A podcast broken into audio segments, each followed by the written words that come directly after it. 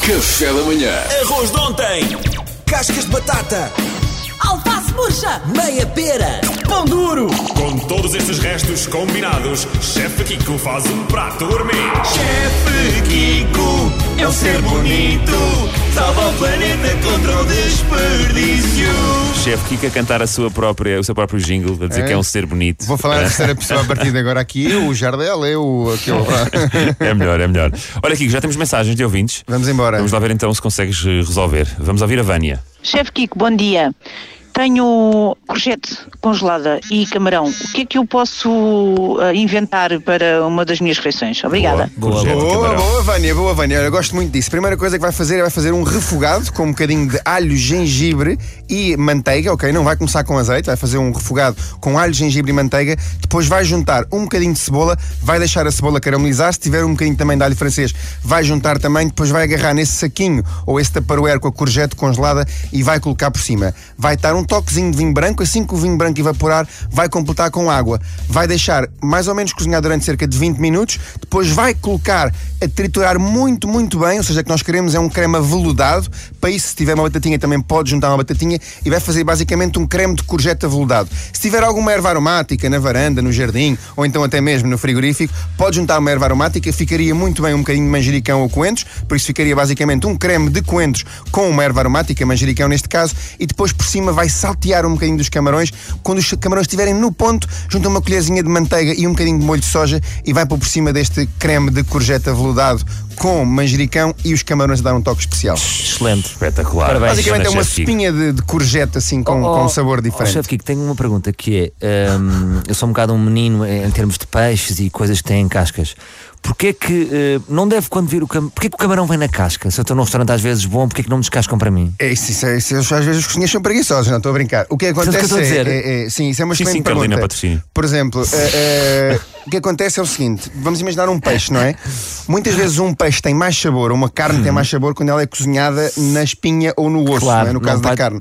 Ou seja, ela passa mais sabor, ganha mais sabor. O que acontece no caso de camarão é um bocadinho diferente. Ou seja, a casca consegue garantir que Um o sabor. interior não é tão eh, eh, facilmente destruído. Muitas pessoas às vezes destroem pelo um excesso de cozedura. E o camarão tem uma particularidade ainda diferente, que é a cabeça é onde está o sabor todo.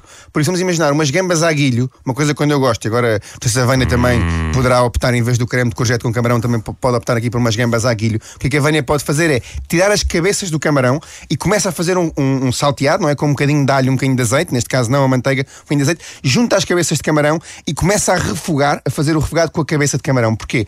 A cabeça tem, um tem todo o sabor Certo. lá dentro. Mas E o aguilho é passado- sem cabeça, não é? O aguilho depende do sítio. Já vem descascado, é isso que eu gosto no aguilho. Eu, eu- eu gosto do aguilho, por exemplo, com as cabeças, mas depois o corpo descascado. É isso que Ok? eu gosto. É. Descasca-me Assim- o corpo. É isso? É Ok. decapitar Agora, o camarão. Queres que descasque o corpo agora? Descasca-me o corpo. É muito, Também muito gosto do corpo. Pode ficar só a cabeça vestida e o corpo descascado. Acho Mas que é olha, giro. uma questão, uma questão importante. Muito importante. Finalmente agora percebo. Obrigado, Salvador Vais ter um Martinho. dia mais feliz hoje? Resolvendo esta Completamente. questão. O chefe Ok, Kiko torna, torna a vida das pessoas mais felizes. Claro. Vamos ouvir a Paula Santos. Kiko, estás pronto? Paula Santos. Vamos Aquilo embora. que eu tenho no meu frigorífico é couve roxa, queijo brie e batata doce. Preciso de uma ajuda para fazer uma receita para logo à noite. Obrigada. E agora é que ela tramou. E oh, minha querida, epá, você vai fazer aqui uma coisa fantástica. Vai agarrar na batata doce, vai cobri-la com sal grosso e vai levar ao forno durante mais ou menos 40 minutos. Ok? Basicamente vamos assar a batata doce no forno.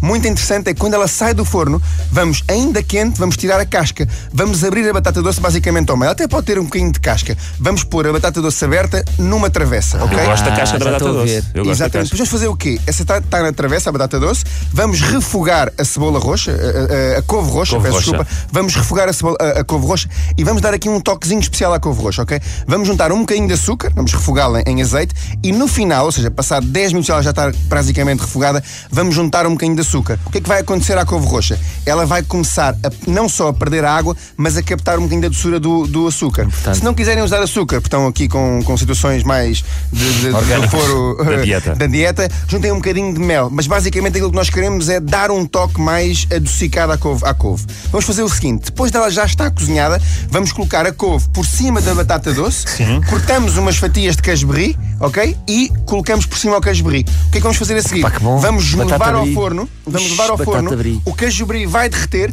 vamos apanhar o doce da batata com um bocadinho do doce da couve e depois aquela cremosidade e aquela manteiga do próprio queijo, ok? Vai ser uma refeição É uma fantástica. espé- Isto acompanhadinho com uma boa salada de espinafres, um com um toquezinho. Ui, um vinho branco Isto então. é uma espécie de ovo Kinder, mas com, com queijo brie, não é? Ui, é mais ou menos isso. Estou a gostar dessa analogia. E já agora podem pôr um brinde. Se quiserem Podem. animar, Uma pedra lá dentro. põe um boneco de sútil.